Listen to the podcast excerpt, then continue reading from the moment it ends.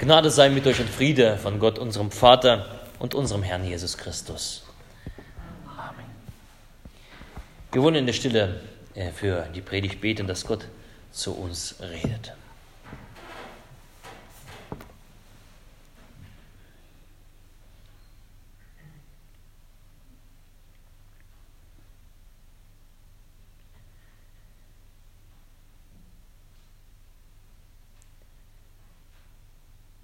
Dein Wort ist meines Fußes Leuchte, Herr, und dein Licht auf meinem Wege. Amen. Ich habe meine Predigt heute überschrieben mit dem Titel Stark in der Schwachheit. Vielleicht kennt ihr noch diese Werbung, ich weiß nicht, ob sie noch läuft, weil bei uns gibt es keinen Fernsehempfang, deswegen auch keine Werbung. Ähm, die Werbung von diesen kleinen äh, Bastillen, Fisherman's Friends, Fisherman Friend, wie, wie auch immer das heißt. Und da gab es immer so, so die, diese die Werbung, sind sie zu stark, bist du zu schwach. Da traten irgendwelche ganz unterschiedliche Menschen auf, äh, zu unterschiedlichen Situationen und äh, da hatten die Hals, Halskratzen bekommen und äh, jemand hat ihnen so eine Pastille gegeben und da hat sie verschluckt und, und da sind einige umgefallen, weil es halt zu, äh, zu äh, minzig war, zu stark. Und dann kam dieser Slogan, sind sie zu stark, bist du zu schwach. Die unterschwellige Botschaft dieses, dieser Werbung, die Botschaft dahinter, du Jämmerling, du Schwächling, du Weichei, kriegst nicht mal hin, ein Drop zu essen, die etwas stärker ist. Sind sie zu stark, bist du zu schwach. Und das entspricht so ein bisschen äh, der Botschaft unserer Zeit. Bist du was? Dann kannst du auch was. Bist du nichts, kannst du auch nichts. Die Gewinner, die Menschen auf der Seite der Gewinner sind die schönsten, die reichsten, die erfolgreichsten, die lautesten, die stärksten. Wenn es bei dir läuft, ist alles in Ordnung. Läuft es aber nicht so, bist du ein Versager. Bist du krank, bist du allein, bist du klein und schwach, dann bist du unten durch und teilweise sogar gespött der Leute, besonders auf dem Dorf. Und dasselbe zieht sich in den christlichen Gemeinden durch, denn die christliche Gemeinde hat gelernt, auch von der Welt zu lernen, leider. Damit es da gut läuft, dann werden Putzelbäume geschlagen, da braucht man besonders coole Musik, da braucht man besonders lässige Leute, da braucht man besonders modernes Zeug, eine besondere Atmosphäre. Damit es gut läuft, denkt man, braucht man tolle Predigten. Der Ruf in der Gemeinde nach einem neuen Luther, wie häufig ich das schon gehört habe. Unsere Kirche, was unsere Kirche braucht, ist ein neuer Luther, sagen die Menschen.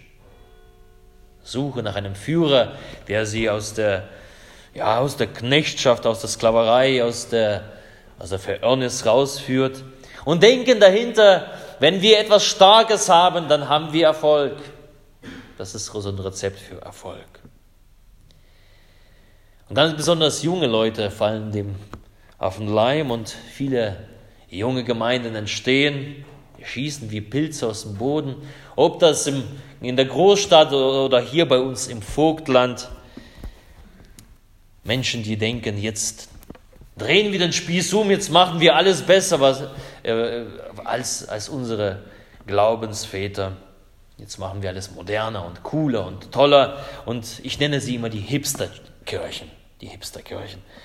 Ähm, der, die eine Kirche ist cooler als die andere.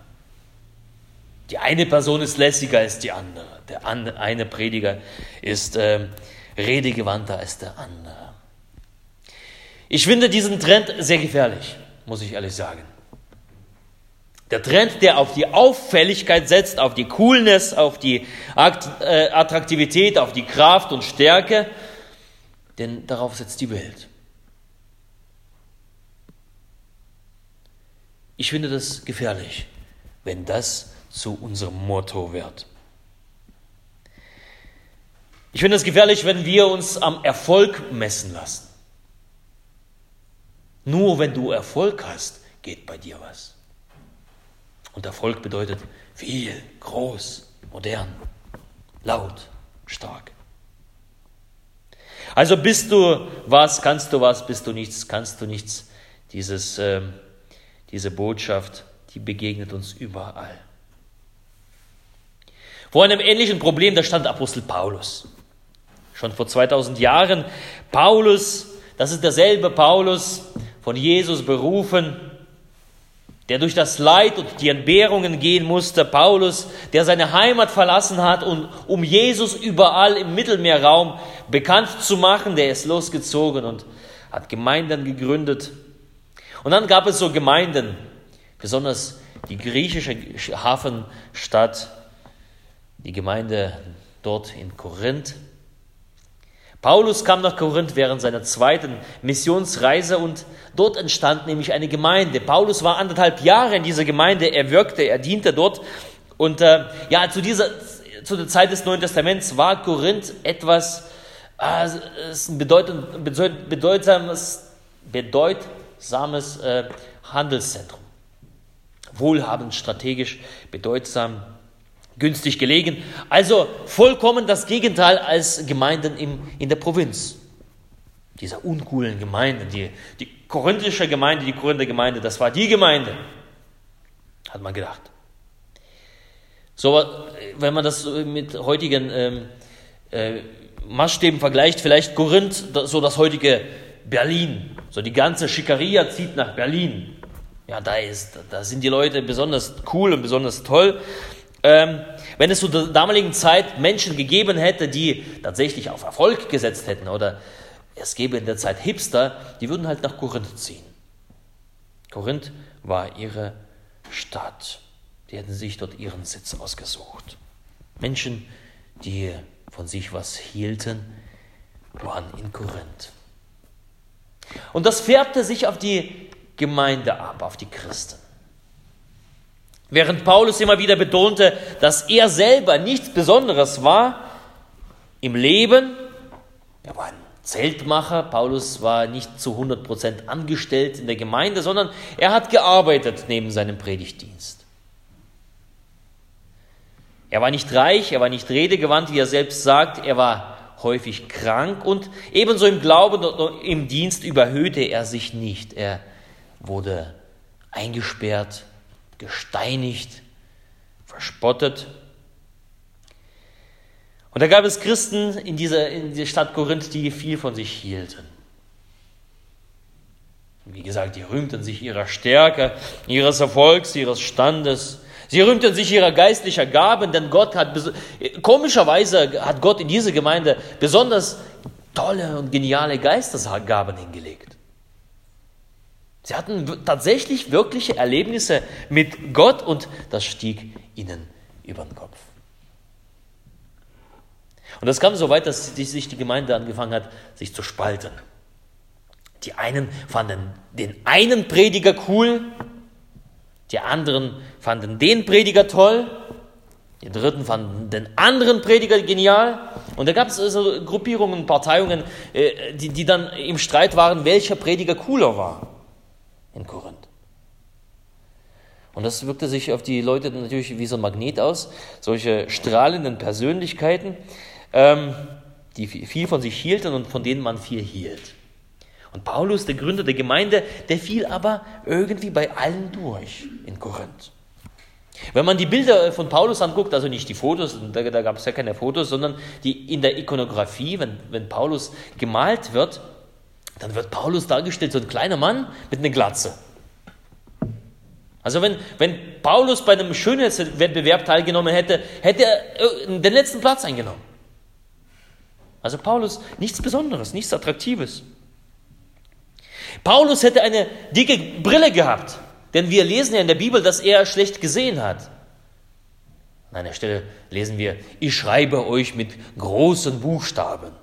Mit großen, Menschen, die mit großen Buchstaben schreiben, das sind Menschen halt, die wir nicht sehen. Also Paulus hätte eine dicke, uncoole Brille gehabt, keine schöne Brille.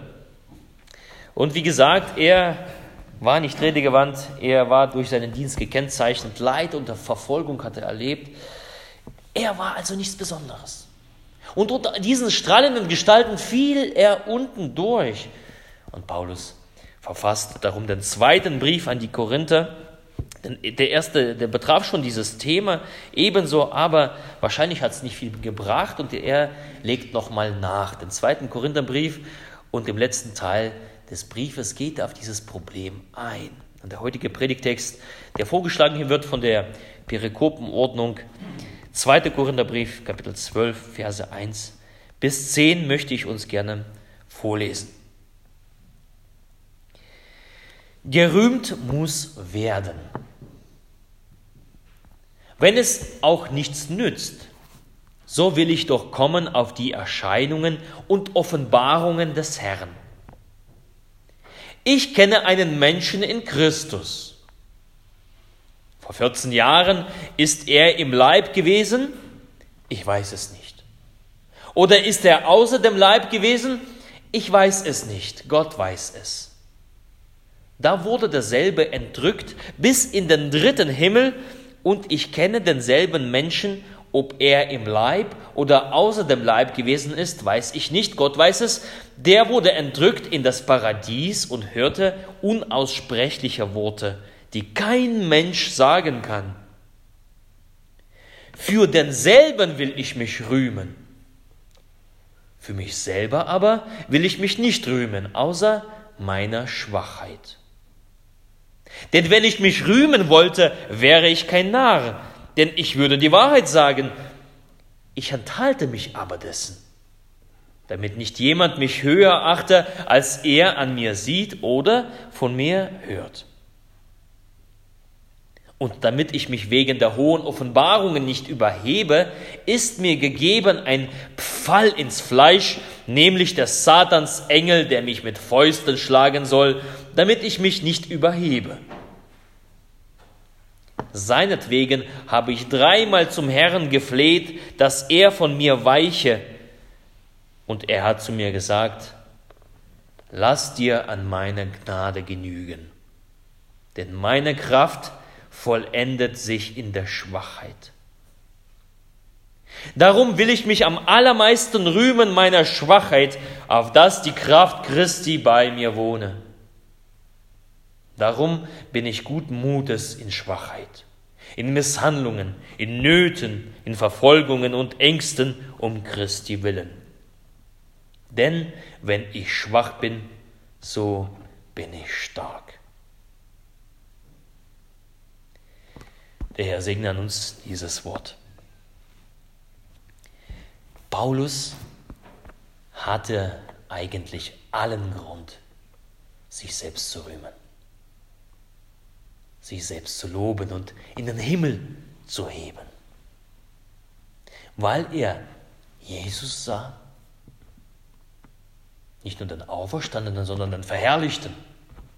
Auf seinem Weg nach Damaskus erschien ihm Jesus und mit seinem Licht und rief ihn in seinen Dienst. Paulus wurde auch in den Himmel von Gott hochgehoben. Er wurde entrückt, wo er unaussprechliche, herrliche Dinge sah. Und Paulus hält es nicht für notwendig, sich auf diese Dinge zu beziehen, sich selber darin zu erwähnen. Darum spricht er von sich selbst in der dritten Person. Ich kenne da jemanden, der wurde in den Himmel entrückt. Äh, die meisten Theologen sind überzeugt, eigentlich äh, er meint sich selber, aber sagt, na, nicht ich bin halt eigentlich die, hier die Hauptperson, sondern eigentlich das Erlebnis. Paulus hat Offenbarungen von Gott empfangen, er hat die Stimme Gottes gehört, aber mit allem dem poltert er nicht frei raus. Er, er, er hebt das nicht hoch und sagt, hier bin ich der Paulus, der Große, der das alles erlebt hat, der Überwinder, der Superman, sondern er hält sich bedeckt. Es gibt so Christen, ähm, die gesehen werden wollen. Ich habe das gespendet, schaut das hin. Da steht sogar mein Name auf der Tafel. Das war ich. Es gibt so Christen, die sagen, das habe ich äh, und das geleistet. Dies und dies war ich, das und das ist auf meinem Mist gewachsen. Sie suchen Belobigung, sie suchen so Aufmerksamkeit, sie wollen auffallen, auftauchen irgendwo. Und Paulus war so nicht.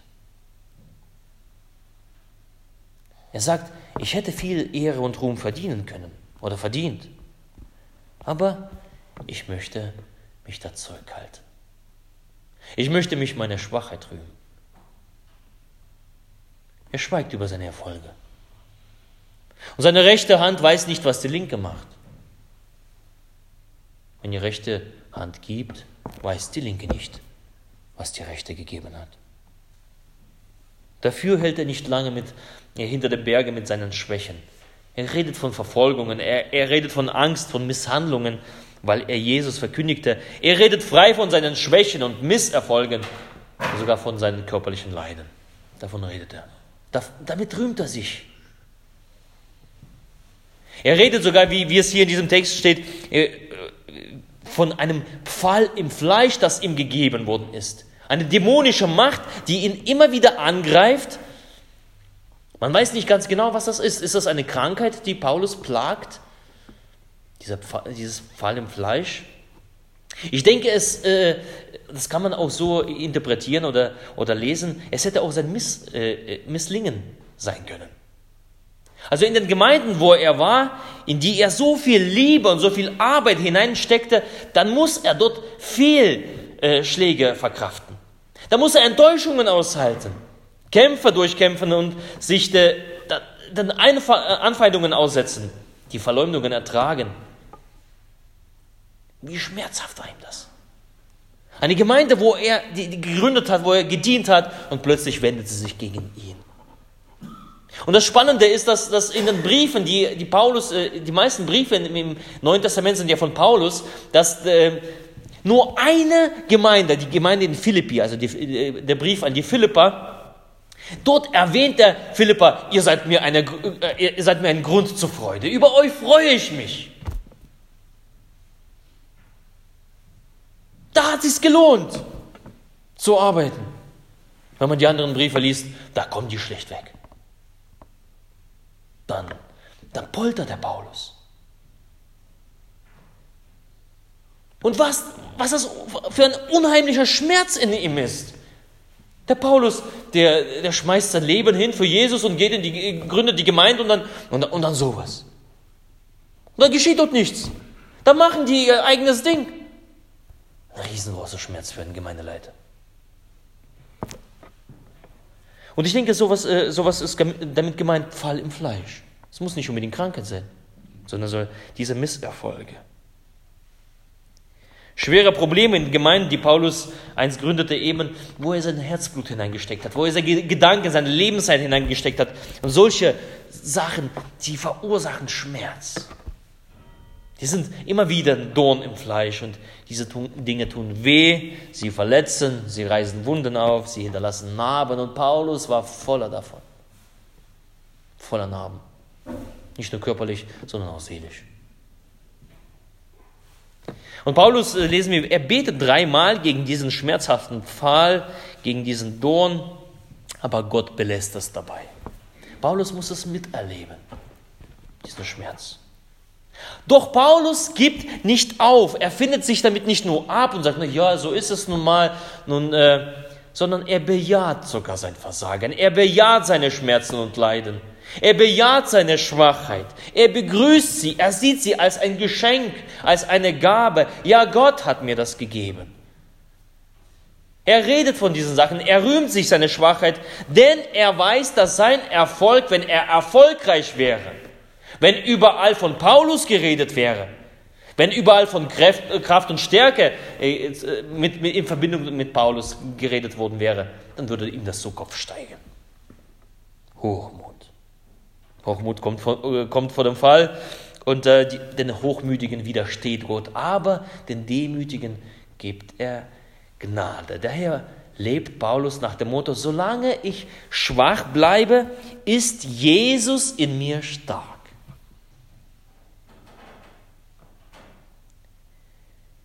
Bin ich schwach, ist Jesus stark für uns beide. Ich muss nicht den Obermarker raushängen lassen. Ich muss nicht der Superman sein. Nicht ich, sondern er, nicht mein Wille, sondern sein Wille, nicht meine Kraft, sondern seine unendliche, sprudelnde, lebensverändernde, wunderbare, wunderhafte Kraft Gottes. Sie wirkt durch meine Schwachheit.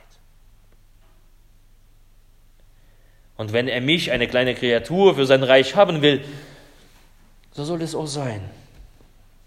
So soll es auch sein. Paulus nennt sich an einer Stelle sogar als elende Fehlgeburt. Elende Fehlgeburt, sagt er. Ich bin, ich bin eine Fehlgeburt. Und Gott benutzt mich irgendwie. Wir reden von dem Apostel. Nicht von irgendeinem Apostel, von dem, sondern von dem Apostel, der das Christentum nach Europa gebracht hat. Der ganz Mittelmeer evangelisiert hat. Er hielt sich für eine Fehlgeburt. Und manche Christen haben sogar ein Problem, dieses, das, diese, das Beichtgebet zu beten. Ja, ein Beichtgebet von, was dem Martin Luther zugeschrieben wird, was wir dann auch beten werden, die Nummer 799. Ich, armer, elender, sündiger Mensch, bekenne dir alle meine Sünde und Missetat. Viele Christen sagen, wie, ich, armer, elender, sündiger Mensch, bin ich doch gar nicht. Das klingt doch eher so, so auf den Knien, äh,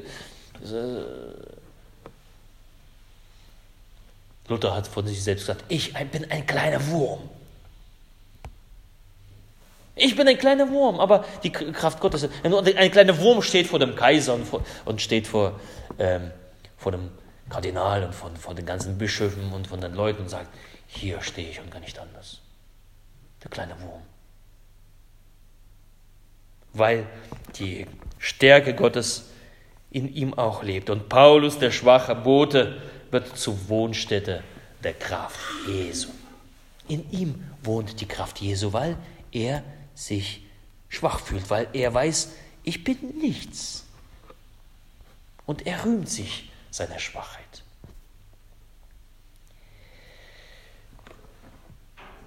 ...2008 war ich auf einer Missionsreise in, in, in die Ukraine und damals habe ich mich wahnsinnig darauf, auf diese Fahrt, auf diesen Flug und äh, zwei Wochen waren wir da, habe ich mich sehr gefreut. Und ich, ich, ich habe mich darauf gefreut, auf den Straßen zu predigen, für Menschen zu beten, Gott zu preisen. Und dann fing es einfach alles katastrophal an. Der Tag bevor, ich, äh, bevor der Flug äh, ging, öffnete ich meinen Reisepass und schaue, dass er abgelaufen ist.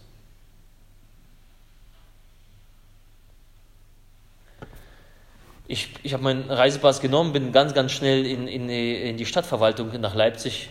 Ich habe gesagt, Leute, ich, ich muss morgen verreisen. Und ähm, die wollten dann von, von mir ein, ähm, ein ein Ticket, ein Flugticket, den hatte ich ebenso nicht, weil der dann in Berlin war bei dem, äh, bei dem Pastor, der das alles organisiert hat. Ich habe hier gar nichts. Ich, ich, ich habe nur diesen abgelaufenen Pass. Ne? Lange Rede, kurzer Sinn. Ähm, nach langem Hin und Her und, und äh, Bitten und Flehen bekam ich einen neuen Pass, einen Pass auf Zeit. Ähm, ich dachte, die Hürde ist geschafft. Bin nach Berlin gefahren, übernachtete in Berlin bei meiner Tante, die auch mitfliegen wollte. Und ähm, im Gespräch erwähnte sie, so Alex, weißt du was, ich habe die letzten zwei Wochen gebetet ohne Ende und ich habe gefastet ohne Ende. Und ich habe ich hab so in mich dann gefragt, ähm, du hast nicht gebetet zwei Wochen? Du hast nicht äh, gefastet zwei Wochen? Du hast dich überhaupt gar nicht vorbereitet darauf. Die ganze Nacht konnte ich deswegen nicht schlafen und äh, ich war unvorbereitet in den Dienst Gottes gegangen. Eigentlich hätte ich meine Sachen einpacken können und nach Hause fahren. Denn ich habe ja nicht gebetet und nicht gefastet, wie das so manche Christen tun und was auch richtig ist. Der nächste Schlag, Flugzeug, wir landen in Odessa. Alle gehen zur Gepäckausgabe, alle holen ihr Gepäck ab. Meine Tasche fehlt. Und ich habe meine Tasche vollgepackt mit allen tollen Sachen, die, die ich so alles hatte. So schöne T-Shirts und, und, und, und äh, tolle Sachen, die, die, die, ich für toll finde. Und, und die ganze Bibel habe ich reingesteckt. Alles voller, voller solche Sachen. Meine Tasche fehlt. Und zwei Wochen lang in der Ukraine und ohne Sachen. Das war schon Wahnsinn. Ähm, ich habe äh, nur, nur, das eine, habe ich äh, mein, mein, Hemd, also das Hemd, wo ich gedacht habe, in diesem Hemd werde ich predigen und meine Schuhe. Die packe ich halt in den Koffer meiner Mutter, die ebenso mit dabei war. Und ähm, die, die, die, sind geblieben. Und das, was ich äh, an mir hatte, ähm, die Sachen hatte ich noch.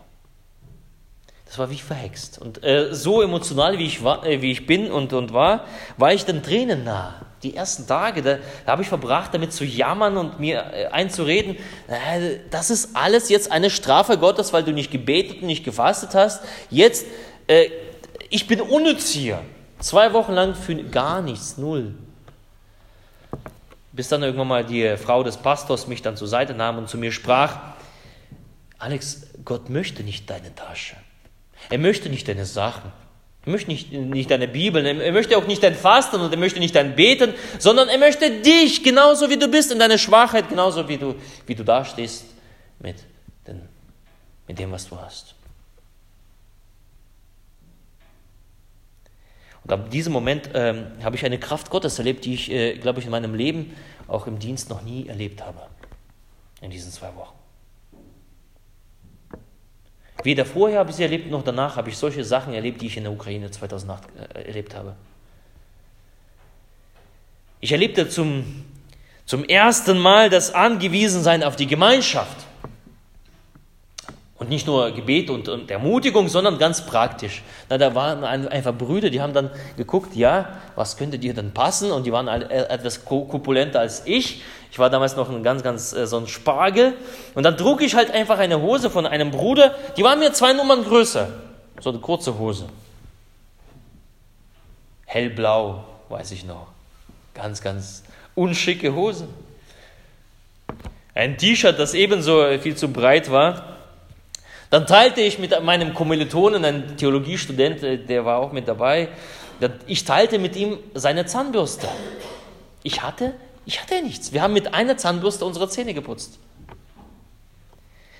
Und wir erlebten einfach, wie Gott durch diese Schwachheit, wie Gott im Dienst wirkte. Menschen kamen zum Glauben und wir durften für Hunderte und Hunderte auf den Straßen beten. Gott tat Wunder Gott tat Heilungen, da wurden Menschen von dämonischen Bindungen befreit. Wir haben wirklich Gottes Wirken erlebt, so wie es in der Bibel steht. Wenn wir die Apostelgeschichte lesen, genauso. Als wir in einer geschlossenen Einrichtung waren, wo Menschen mit offener Tuberkulose vor sich hin vegetierten, wir sind dann dahin gegangen und dann denkst du auch, du gehst in, die, in, in eine Klinik und du predigst dort und, und da, da bringst du Hoffnung und da bringst du Glaube und da bringst du Bibeln und, und, und, und Hilfe und so weiter. Und wenn du da stehst und das siehst, dass die Menschen in den Gängen liegen, weil, weil, weil das alles überfüllt ist. Die Fenster sind eingeschmissen, es, es gibt keine Hygiene, Menschen liegen, können sich nicht bewegen. Da stehst du da und sagst, was, was mache ich hier? Was soll ich hier ausrichten? Ganz nur auf die Knie fallen neben diesen Menschen. Und ich glaube, ich habe äh, dort an dem Tag so viel geheult wie noch nie. Ich stand äh, neben diesen Leuten halt einfach auf den Knien zu stehen, zu flennen und für sie zu beten. Und dort haben wir den Frieden Gottes erlebt. Dort, wo es eigentlich nichts zu holen war, dort, wo, wo, da, wo es eigentlich zum Heulen ist, wo, wo da die größte Verzweiflung war, wo, wo dem Verzweifeln zumute war, da kam der Friede Gottes, da kam die Kraft Gottes. Gottes Kraft war mächtig in unserer Schwachheit und in meiner Schwachheit, das konnte ich erleben. Es hängt nichts von mir ab. Ohne viel äh, Brimborium und ohne viel Rummel, Gott war da in aller Kleinigkeit, in aller Schwachheit. Und wisst ihr das? Und ich glaube, ich glaube felsenfest daran, dass es dass jeder von uns, der in seiner Schwachheit lebt, aber aus der Kraft von Jesus Christus schöpft, der wird diese Kraft erleben. Aus dieser sprudelnden Wasserquelle. Und dazu so wunderbar der, die Jahreslosung. Kommt zu mir, die ihr durstig seid. Und ich will euch vom lebendigen Wassers geben, umsonst. Du musst nicht mal was dafür bezahlen, du musst nicht stark sein, du musst nicht irgendwas bringen, sondern ich gebe dir das umsonst. Aber du musst kommen. Schöpfe daraus. Schöpfe aus Jesus Christus. Meine Kraft, sagt Gott, vollendet sich in der Schwachheit und das gilt für dich. Oder meine Überzeugung ist es auch für, die, für unsere Kirche, für die Kirche Jesu, dass die Schwachheit unserer Kirche, dass die Unscheinbarkeit unserer Kirche, dass Gott sie verwandeln kann, wenn wir treu zu ihm stehen. Wenn wir treu im Dienst, äh, unseren Dienst fortsetzen und Gott anbeten, dann wird Gott in unserer Schwachheit äh, an dieser Welt handeln durch seine Stärke. Das ist mein fester Glaube. Und mein fester Glaube ist ebenso, dass Gott bei uns in der Gemeinde was tun wird. Mit unseren ganzen Problemen und Problemchen und, und, und hier und da. So klein und schwach. Und dann denkt man, ha, ist Gott nicht mit uns? Aber ich glaube, wenn wir treu da bleiben, wenn wir äh, auf Jesus Christus setzen, dann wird die Kraft Gottes groß hier sein. Es fehlt nur die Treue und es fehlt das Vertrauen. Und Gott wird treu sein, das glaube ich. Gott möchte eben nicht diese Supermänner, Gott möchte nicht die coolen Draufgänger in seine Kirche. Möchte nicht die, die ganzen Hipster oder wie die alle heißen, die coolen Leute oder die Leute, die sich von sich viel halten, die sich präsentieren wollen. Das will Gott alles nicht. Gott will dich. Genauso wie du bist. Vielleicht bist du krank oder vielleicht bist du schwach oder vielleicht bist du mit Sorgen geplagt, aber Gott will dich, dass du dein Herz ihm gibst und sagst, ja Gott, in meiner Schwachheit halte ich an dir fest. Und Gott lädt dich ein, dort, wo du bist, zu wirken, in der Gemeinde zu wirken. Und ich ermutige dich dazu, äh, mitzuwirken. Und nur dort wirst du erleben die Kraft Gottes. Nur dort wirst du erleben, dass Gott dir beisteht. Nur dort wirst du erleben, dass Jesus da sein wird. Denn Jesus sagt, ich bin bei euch alle Tage, die ihr rausgeht, die ihr meinen mein Auftrag erfüllt. Matthäus 28. Ich lade dich ein, wenn du von Sorgen, von Krankheit geplagt bist, Gott braucht dich genauso. Er braucht dich in seinem Dienst, in der Gemeinde, in deiner Schwachheit. Denkst du, du bist nichts? Du bist nicht begabt? Aber genau so braucht dich Gott. Denkst du vielleicht, du bist zu jung? Na, die Konformanten denken, wir sind zu jung, wir können doch nichts, wir haben doch keine, keine Stimme. Was können wir denn schon bewegen?